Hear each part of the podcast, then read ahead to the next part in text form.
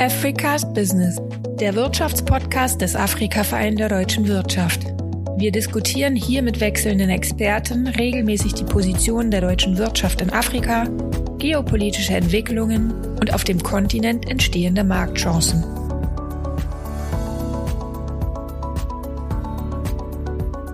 So, jetzt ist es also endlich soweit. Ich begrüße Sie ganz herzlich zu der ersten Podcast-Folge des Afrika-Vereins der deutschen Wirtschaft. Lange haben wir darauf hingearbeitet und dann gleich zu so einem spannenden Thema. Ich selbst habe über viele Jahre das Afrika-Geschäft der Deutschen Bank mitverantwortet. Jetzt unterstütze ich den Afrika-Verein und freue mich sehr, diesen Podcast moderieren zu dürfen. Mein Name ist Wolf-Peter Nützel. Afrikas neue geopolitische Rolle. Ist ein Weckruf nötig für Deutschlands Wirtschaft und Politik? Um dieses Thema zu diskutieren, haben wir heute zwei ausgewiesene Experten eingeladen. Andreas Klutz, Preisvorstand International Business der KPMG. Er ist der international anerkannten Wirtschaftsprüfungsgesellschaft seit mehr als 30 Jahren beruflich verbunden und verantwortet als Bereichsvorstand International Business seit 2015 unter anderem die Beratung deutscher Unternehmen im Ausland, so natürlich auch in Afrika. Herr Klunz, ganz herzlich willkommen. Ja, vielen Dank für die Einladung zu diesem Podcast. Und sozusagen auf heimischem Terrain zu Gast Christoph Kannengießer. Hauptgeschäftsführer des Afrika-Vereins der deutschen Wirtschaft. Seit 1995 ist er in verantwortlichen Positionen bei führenden Wirtschaftsverbänden tätig.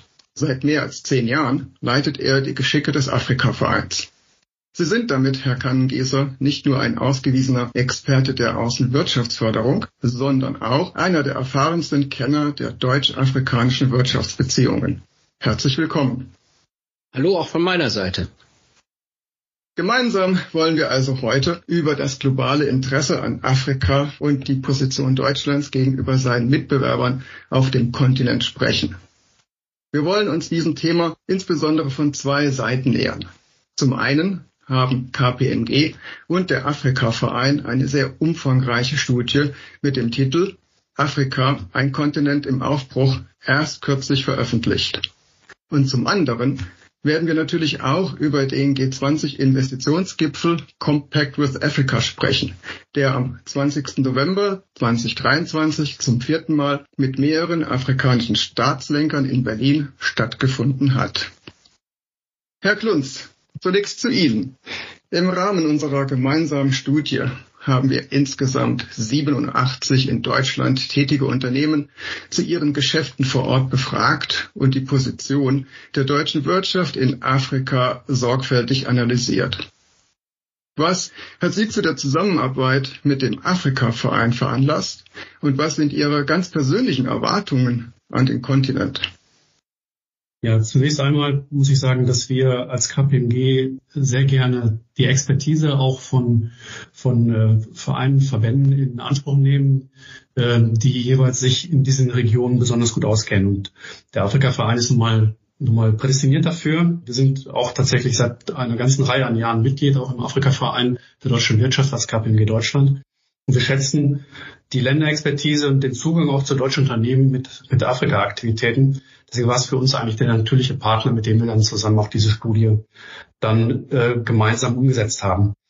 Ja, zu meinen Erwartungen an den Kontinent. Also ich, ich glaube, was man hervorheben muss, ist zum einen die, die stark wachsende Bevölkerung in Afrika.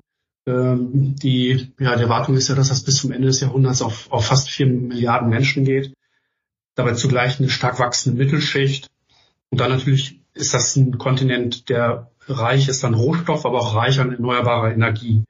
Und das war eigentlich, deswegen war eigentlich unsere Arbeitshypothese für die Studie, ähm, dass der Kontinent an Relevanz gewinnen wird, auch für die deutsche Wirtschaft. Und das aus drei Gründen. Der eine Grund, das sind die geopolitischen Disruptionen.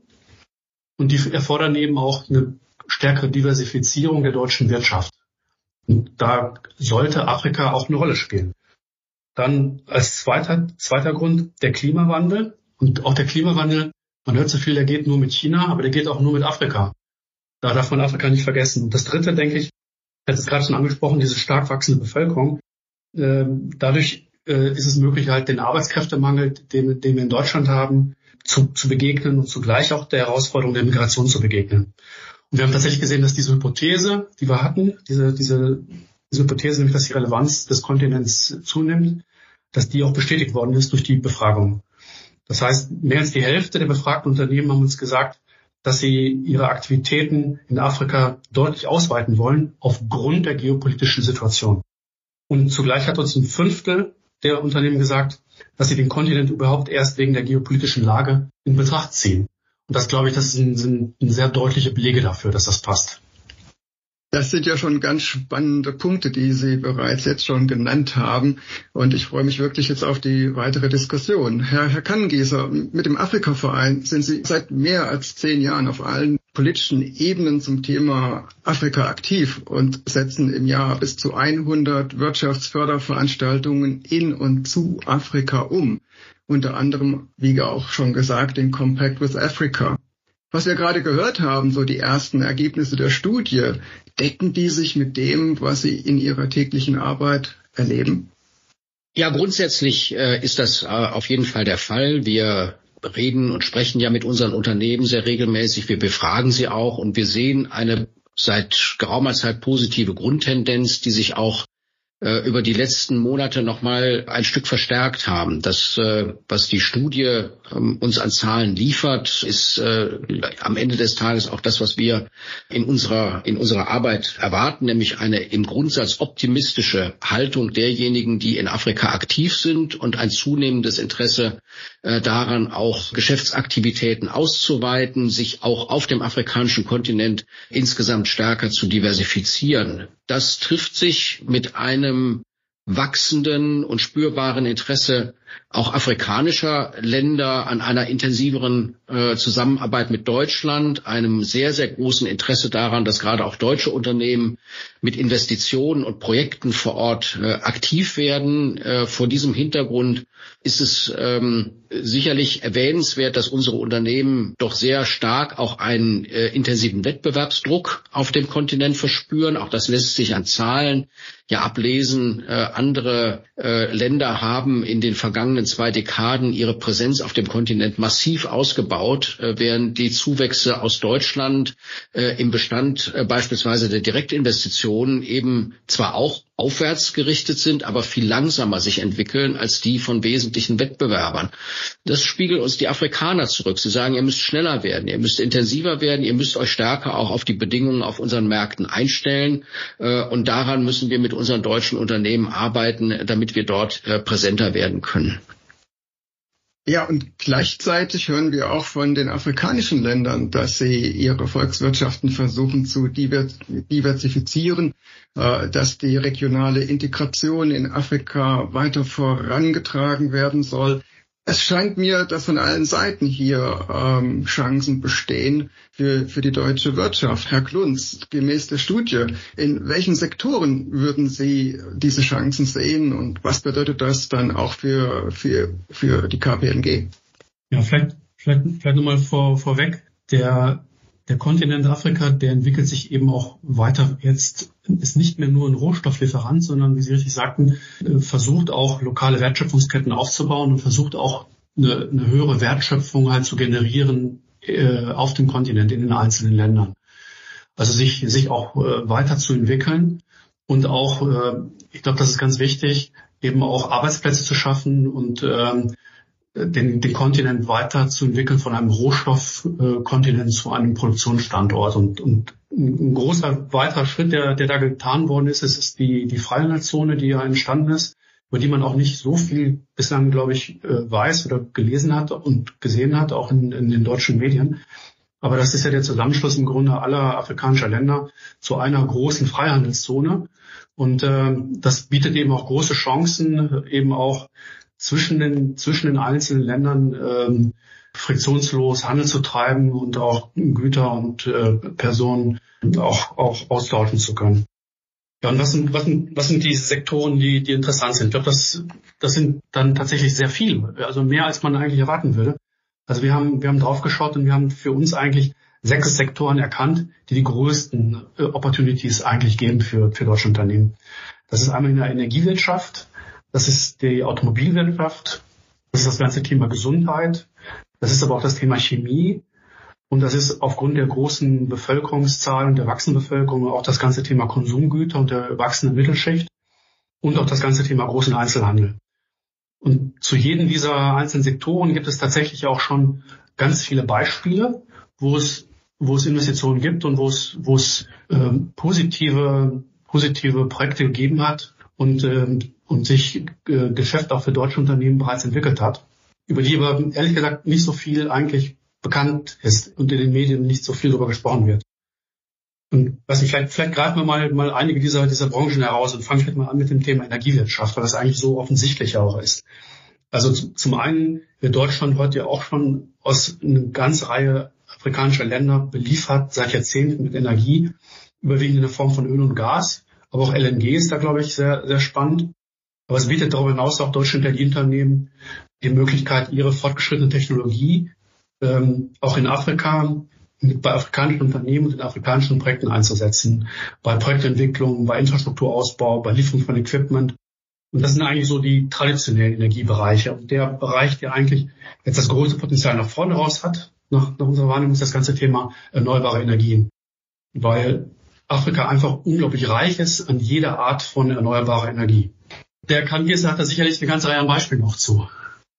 Ja, wenn Sie mir den Ball zuspielen, ähm, ich würde auch gerne sozusagen auch Ihre Kategorisierung aufgreifen. Zunächst mal das traditionelle, äh, die traditionellen ähm, Energiethemen, Öl und Gas, äh, da sind natürlich Länder wie äh, Nigeria, Algerien, Angola, Libyen, äh, Ägypten bekannt. Ich glaube, dass in den nächsten Jahren vor allem das Thema Gas äh, eine zunehmende Rolle spielt. Einmal wegen des, ähm, der Notwendigkeit in Europa russisches äh, Gas zu ersetzen. Ich glaube, da ist der afrikanische Kontinent bislang als potenzieller Lieferant äh, noch zu wenig im Blick. Die traditionellen Förderländer wie ähm, beispielsweise Algerien äh, oder Nigeria kommen da ins Spiel, aber es gibt eben äh, vor allem auch in vielen anderen afrikanischen Ländern große äh, neue Gasfunde und eine große äh, einen großen politischen Ehrgeiz auch, äh, diese Gasfunde zu nutzen. Einmal für Exportzwecke, aber auch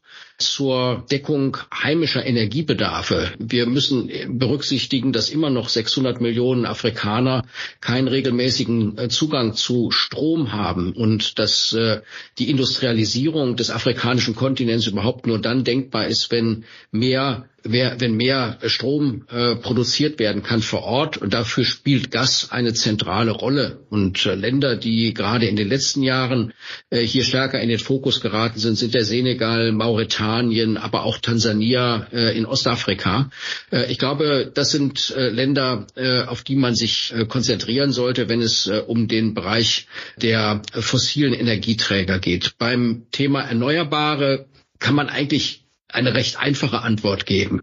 Vor allem im Bereich der Solarenergie gibt es praktisch kein afrikanisches Land, das nicht hier exzellente Potenziale bietet. Es gibt weltweit wahrscheinlich nirgendwo so viel Potenzial für äh, die Erzeugung von Strom mit Hilfe der Sonne wie auf dem afrikanischen Kontinent. Es gibt spektakuläre Projekte, aber es gibt in der Breite immer noch eine viel zu geringe Versorgung äh, mit äh, auch Solarprojekten und da kann man zusätzlich äh, arbeiten. Und dann kommt das Thema grüner Wasserstoff ins Spiel. Das ist ein Thema, das auch wiederum für die heimische Industrialisierung und die heimische äh, Versorgung äh, der Menschen eine riesige Rolle spielen kann, was aber eben auch ähm, den afrikanischen Kontinent als Exporteur ins Spiel bringen kann von Molekülen in Richtung äh, Europa. Und da kommen einige Länder jetzt in, äh, ins Spiel, die wir teilweise schon kennen, Marokko, aber dann ein Land, was lange in Schatten gestanden hat, wie Mauretanien, das Angola, Südafrika, äh, Kenia hat sich äh, äh, angemeldet mit äh, Ambitionen, auch Nigeria hat sich angemeldet. Es gibt also eine Vielzahl von Ländern und äh, das, die größten Projekte, vor allem auch mit deutscher Beteiligung, äh, finden derzeit in Namibia ja schon auch erste Umsetzungsschritte. Also hier gibt es eine ganz neue Entwicklung, die dem afrikanischen Kontinent gerade auch auf diesem Energiefeld stark, ins, äh, stark in die Karten spielt. Ich glaube, was, was noch da, da, was man dazu sagen sollte, die, da die Bevölkerung ja stark wächst, wird auch der Bedarf an Energie sehr stark wachsen, ja auch in Afrika. Es geht ja nicht nur darum, äh, Energie dann zu transferieren nach Europa. Ich glaube, das ist eine der Chancen, die bestehen. Und es besteht eben auch die Chance, in Afrika für Afrika die Energie zu nutzen. Und äh, ist ja so, dass auch aktuell nur ein Prozent der, der Energie aus erneuerbaren Quellen generiert wird in Afrika. Also auch da für den lokalen Markt ein riesiges Potenzial besteht. Und das auch dazu beiträgt, zu dem, was ich am Anfang erwähnte, nämlich, dass der Klimawandel äh, ohne Afrika nicht gelingen wird. Einer, mit, mit einer Bevölkerung, die heute ja schon 1,6, 1,2 Milliarden Menschen aufweist, ein Sechstel der Weltbevölkerung und wachsen wird bis zum Drittel der Weltbevölkerung bis zum Ende des, des Jahrhunderts. Aber wenn wir vielleicht von der Energiewirtschaft dann, dann, dann weitergehen, weil ich glaube, das ist dann so der, der, der nächste Punkt, der sich dann anfängt, wenn man über die wachsende Bevölkerung nachdenkt, dann ist das sicherlich das ganze Thema Gesundheitswirtschaft. Und da sehen wir eben auch eine sehr stark steigende Nachfrage nach Gesundheitsdienstleistungen und auch nach Infrastruktur.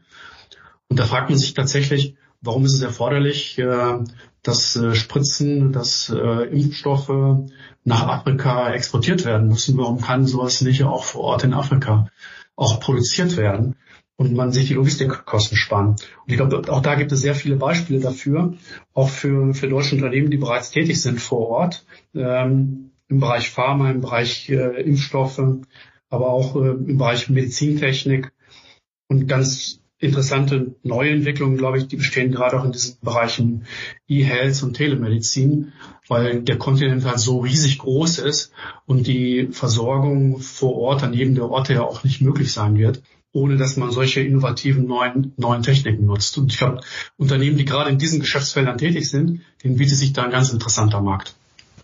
Ja, auch dazu vielleicht äh, einige äh, Länder, die ähm, äh, besonders erwähnenswert sind. Zunächst mal im Bereich der Pharmaindustrie. Spektakuläres Beispiel ist die mRNA-Produktion für Impfstoffe von BioNTech in, in Ruanda, die Pläne im Senegal, ähm, es gibt äh, Projekte äh, in diesem Bereich auch in Südafrika. Also hier kann man sehen, dass äh, gerade auch die Pharmaproduktion und die Impfstoffproduktion auf dem afrikanischen Kontinent selbst stattfinden kann und dass der Kontinent selbst auch ambitioniert ist, die Abhängigkeit von Importen in diesem Bereich und damit zu verringern und damit einfach resilienter zu werden. Wir sehen aber auch ähm, beispielsweise im, im, in dem Bereich der Produktion von Tierimpfstoffen ein spannendes Projekt Projekt äh, der Firma Gauf in Angola und in den großen Pharmamärkten äh, in Subsahara-Afrika wie Kenia, Nigeria und Südafrika gibt es im Moment zwar keine großen Pharmaunternehmen, aber es gibt gigantische Bedarfe, weshalb gerade auch in den nächsten Jahren dieses viel stärker in den, in den Vordergrund treten wird. Die, der Bereich der medizinischen Verbrauchsgüter und des Laborbedarfs ist prädestiniert für Investitionen auf dem afrikanischen Kontinent, weil man einfach wegen der Bevölkerungsgröße enorme lokale Bedarfe hat. Äh, und auch da gibt es äh, bereits eine ganze Reihe von interessanten Projekten. Ich will einfach nur die Investition der Firma B. Braun in Kenia hervorheben. Aber auch hier gibt es gerade auch in den entwickelteren Industriezentren in Westafrika und in Ostafrika spannende Optionen in der Côte d'Ivoire, im Senegal, in Ghana, in Kenia oder in Tansania.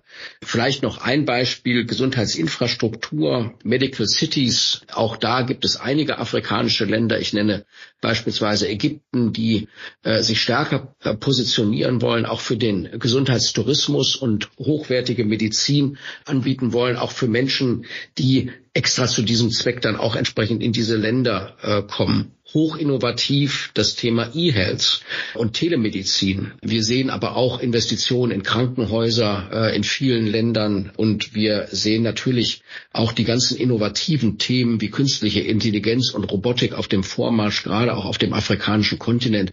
Also der Gesundheitsbereich ist sicherlich ein relativ fragmentierter Bereich mit eher kleineren Projekten, aber er ist da auf der anderen Seite hochinteressant und äh, zukunftsträchtig. Also ich sehe schon, wir können quasi zu jedem dieser Sektoren, die Sie bisher genannt haben, fast einen eigenen Podcast machen. Äh, vielleicht ganz kurz noch zu, ja gerne. Vielleicht noch ganz kurz zu dem zu dem Klassiker ähm, Auto und Automobilindustrie, Herr Klunz, mit der Bitte hier relativ sich kurz zu fassen. Ja, ich versuche es mal, wobei es auch ein, ein, sehr sehr breites Spektrum eigentlich ist, weil es es ist eigentlich äh, der letzte wirklich noch kaum erschlossene potenzielle Wachstumsmarkt der Welt und der stark steigenden Mittelschicht in Afrika wird erwartet, dass die Nachfrage auch nach Pkw massiv steigen wird. Also sich verfünffachen wird jetzt innerhalb von im Grunde zwei Jahrzehnten. Und äh, aktuell, wenn man wenn man drauf schaut, glaube ich, dann sieht man zum einen in Nordafrika dass da, dass da Zulieferer gibt, die nach, nach Europa halt, halt exportieren. Gerade das ganze Thema Kabelbäume ist da so ein, so ein Thema. Und ansonsten äh, ist aktuell im Wesentlichen in Südafrika ein, ein, Markt, aber der wird sich, der wird sich deutlich weiter entwickeln und äh, auch aus, ausbreiten auf, auf ganz Afrika. Aktuell ist der Markt, glaube ich, sehr stark geprägt dadurch, dass es, dass es ein Gebrauchtwagenmarkt ist. Ähm, also viel, viel Gebrauchtwagen, die exportiert werden, halt gerade auch aus Europa hin nach Afrika und, und da genutzt werden. Und äh, da sehen wir halt auch die Tendenz und auch äh, das Bestreben vieler Länder in Afrika, dem einen Riegel vorzuschieben. Also der, der Export von, von Gebrauchtwagen nach Afrika wird unterbunden. Und damit wird auch nochmal ganz deutlich die, die Nachfrage steigen. Und ich glaube, das bietet, das alles, das bietet sowohl Chancen für die, die, die deutschen großen Hersteller, also die OEMs, die Original Equipment Manufacturer, genauso wie für die Zulieferer. Und ich glaube, der Wunsch gerade auch der, der großen OEMs in Deutschland ist, dass noch mehr der Zulieferer auch mitkommen und auch an mehrere Standorte in Afrika gehen. Ja, so viel vielleicht, vielleicht äh, so, so das, das, das große Bild, das wir sehen, aber der kann Gießer kann ein bisschen sicherlich nochmal äh, das tiefer legen und, und einige Beispiele dafür geben. Also ich würde jetzt ganz gerne nochmal hier äh, reinkrätschen, wenn ich das darf, auch im Interesse der Zeit. Ähm, und Herr Kangieser wird gleich nochmal Gelegenheit haben, vielleicht dann auch dazu Stellung zu nehmen. Was mich wirklich interessiert und wahrscheinlich auch unsere Zuhörer ist, jede Medaille hat ja zwei Seiten. Und äh, wir haben jetzt sehr viel von den Chancen gehört. Wir haben sehr viel gehört, äh, wie groß der afrikanische Markt ist, wie stark er wachsen wird. Und das sind auch in der Tat Stichpunkte, die von äh, den Unternehmen, die befragt wurden, als Standortvorteile benannt wurden. Aber Herr Kannengießer, Sie wissen es wahrscheinlich nur zu gut, äh, es gibt auch Korruption und politische Instabilität auf dem Kontinent und auch das wird halt eben als Standortnachteil bezeichnet. So, wie gehen wir damit jetzt um? Wir haben auf der einen Seite das, was wir von Herrn Klunz gehört haben, auf der anderen Seite gibt es aber auch sicherlich äh, gerechtfertigte Bedenken. Gut, also um eine kurze Formel zu bringen, äh, würde ich sagen, Chancen identifizieren und nutzen und Risiken managen. Äh, das ist eigentlich das, was überall auf der Welt gilt. Äh, und auch die Themen, die Sie angesprochen haben, sind ja keine spezifisch afrikanischen. Wenn wir uns den Korruptionsindex anschauen, den globalen, dann gibt es viele Länder Afrikas, die besser performen als klassische Partnerländer Deutschlands in Asien oder in Osteuropa, also zum Beispiel äh, vor Russland oder auch vor China, äh, aber auch vor europäischen Ländern sind äh, viele afrikanische Länder positioniert. Aber es gibt viele, in denen das auch eine große Herausforderung ist. Wenn man Aktivitäten in diesen Ländern startet, braucht man Risikomanagement, da braucht man eine Policy für und damit muss man sich auseinandersetzen. Das Gleiche gilt am Ende für das Thema politische Stabilität. Äh, den Kontinent insgesamt als politisch instabil zu kategorisieren, ist einfach falsch. Es gibt in Afrika viele sehr stabile Länder. Es gibt auch stabile Demokratien mit regelmäßigen friedlichen Wechseln auch der politischen Verantwortung zwischen unterschiedlichen politischen Lagern. Und ähm, natürlich haben diese Länder eine höhere Anziehungskraft als Länder, in denen politisch es komplizierter ist. Aber auch das ist nichts speziell Afrikanisches. Ich glaube, dass ähm, die ganzen makroökonomischen Indikatoren und auch der internationale Trend so deutlich Signale setzen, äh, jetzt die Chancen in Afrika intensiver zu nutzen und zu identifizieren, dass dies die Herausforderungen und die Risiken bei weitem überwiegt. Wir können uns das meines Erachtens nicht mehr leisten, so äh, stark auch den afrikanischen Kontinent erst in der zweiten oder dritten Reihe uns anzuschauen, wie wir das bislang getan haben, sondern er gehört meines Erachtens ganz oben äh, auf die Agenda bei den politischen und wirtschaftlichen politischen Entscheidern. Da würde ich gerne ja. noch ergänzen, wenn ich darf. Wenn ich darf, ich noch ja, gerne ergänzen an der Stelle. Die Konkurrenz schläft ja auch nicht und die ist ja, ist ja auch äh, seit Jahren schon aktiv in verschiedenen afrikanischen Ländern. Und es ist nicht so, als wenn äh, die afrikanischen Länder darauf warten würden, dass die deutschen Unternehmen äh, kommen, sondern äh, die müssen sich schon noch bemühen und, äh, und ihre, und ihre Felder abdecken. Und äh, es ist ich kann das auch bestätigen, sehe das ganz genauso. Es ist ein, ein, großer langfristiger Trend, der sehr positiv ist und der für den Kontinent spricht. Man darf aber, man darf aber nicht unterschätzen, dass tatsächlich 54 Einzelländer sind. Es gibt nicht das Afrika, sondern der Zugang, der sollte dann erfolgen dann halt über einzelne Länder.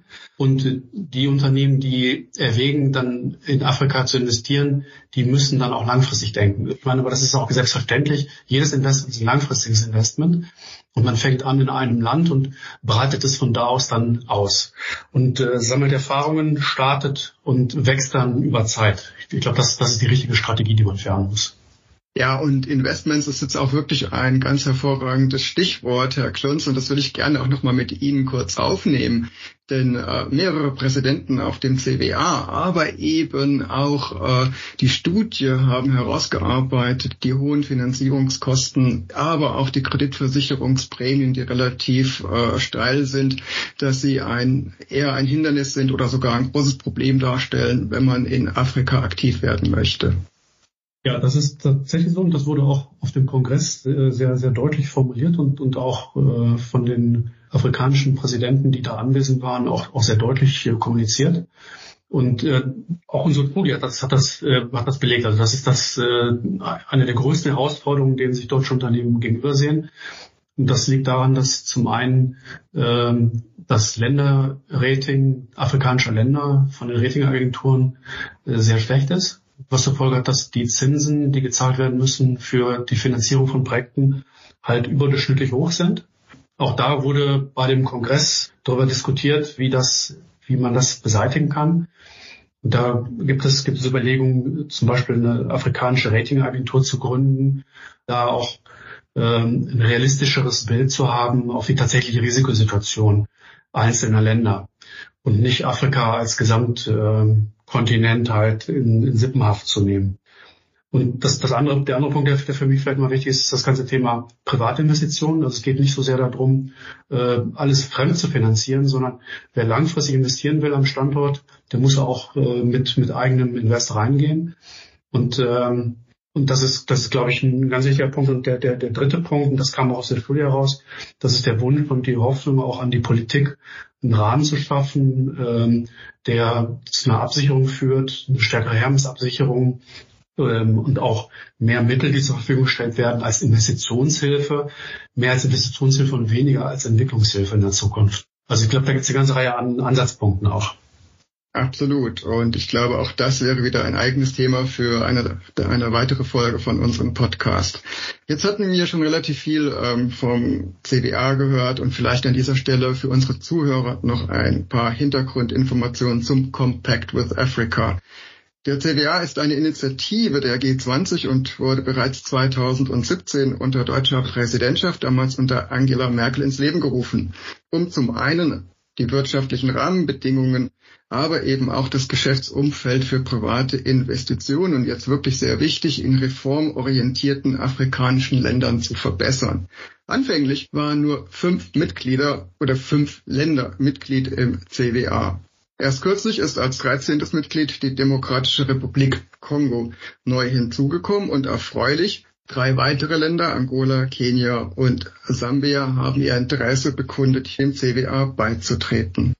Der Bundeskanzler Scholz hat in seiner Rede auf dem diesjährigen CWA, und das möchte ich wirklich auch nochmal erwähnen, darauf hingewiesen, dass die teilnehmenden Länder im Vergleich zu Gesamtafrika wirtschaftlich überdurchschnittlich gut abschneiden würden.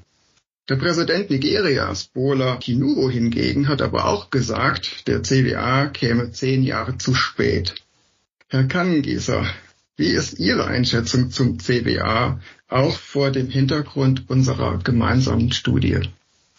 Also ich glaube, dass der Compact with Africa äh, in Summe eine sehr äh, zu begrüßende Initiative ähm, ist. Der CBA ist ja schon im Jahr 2017 ins Leben gerufen und über die Jahre hinweg gab es ja nicht nur diese Gipfel, sondern es gab erstens einen begleitenden politischen Reform- und wirtschaftspolitischen Reformprozess in den CBA-Ländern und es gab eine sukzessive Verbesserung auch der äh, Investitionsbedingungen äh, oder der Unterstützungs Kulisse für Unternehmen, die in äh, Compact with Africa Ländern ähm, sich äh, engagieren, vor allem auch hier in Deutschland.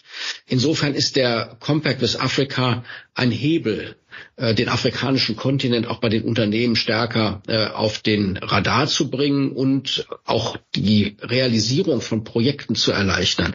Ich erinnere daran, dass beispielsweise im, im Rahmen des Compact with Africa äh, das Darlehensprogramm Africa Connect für kleine Projekte aufgelegt worden ist, dass äh, Investitionsgarantien und äh, Exportgarantien äh, unter deutlich verbesserten Bedingungen gewährt werden. Und das gilt eben für all diese Länder des Compact with Afrika.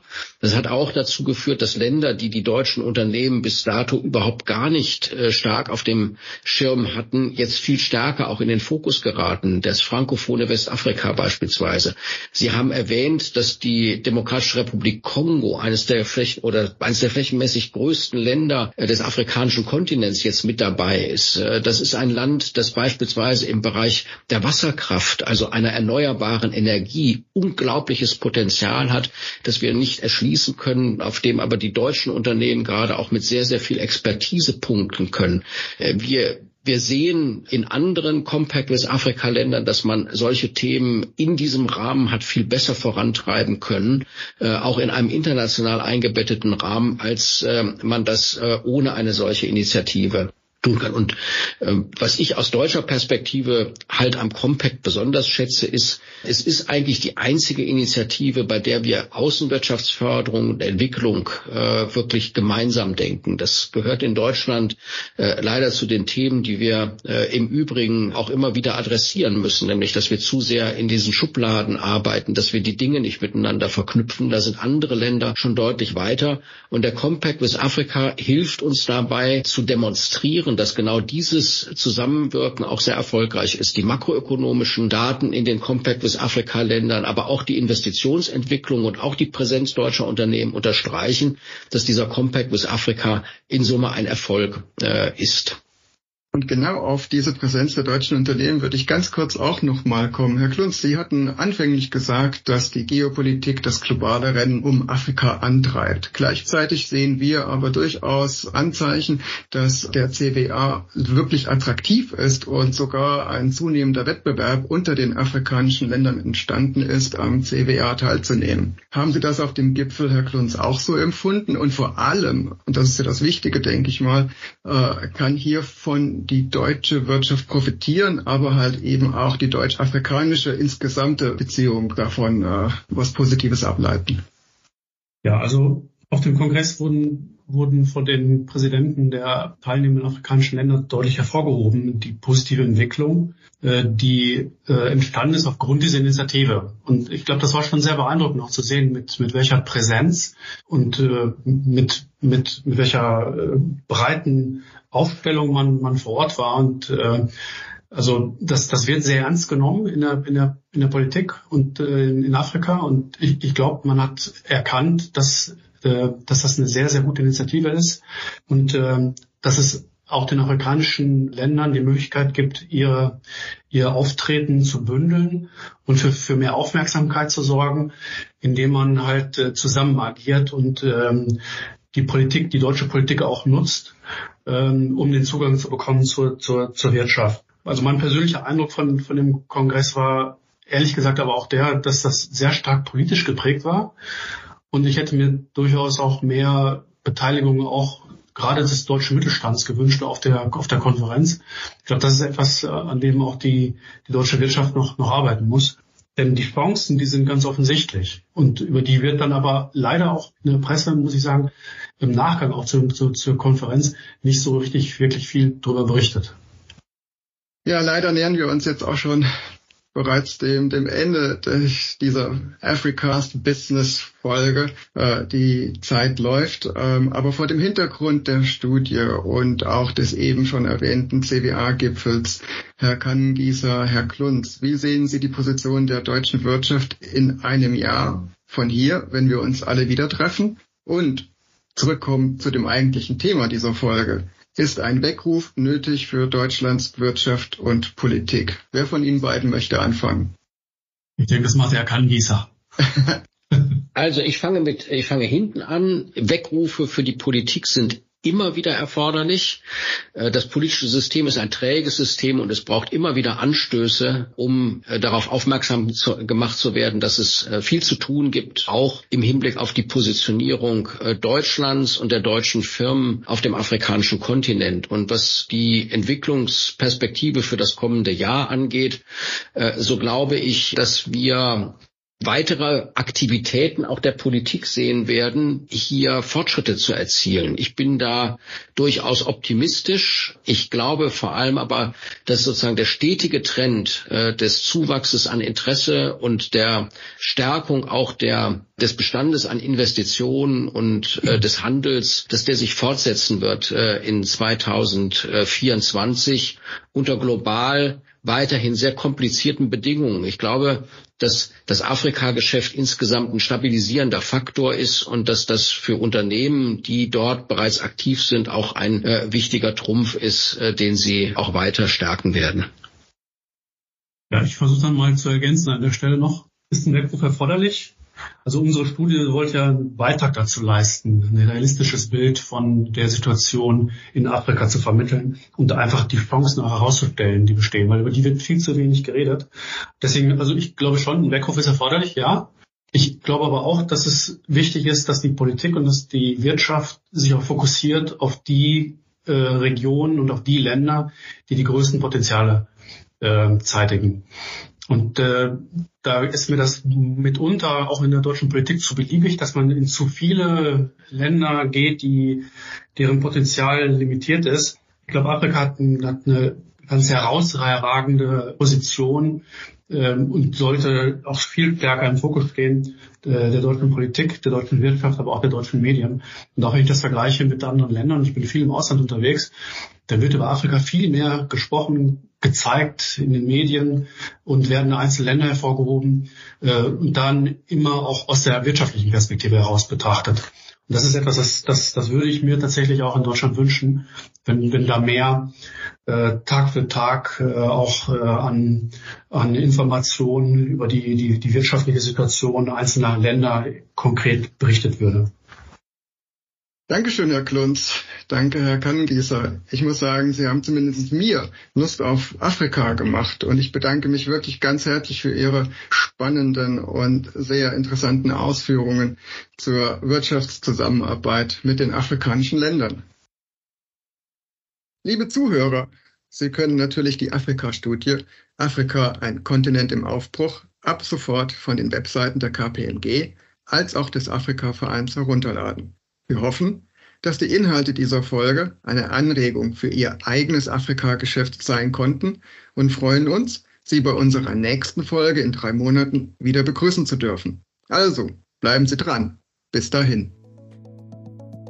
Sie hörten Africast Business.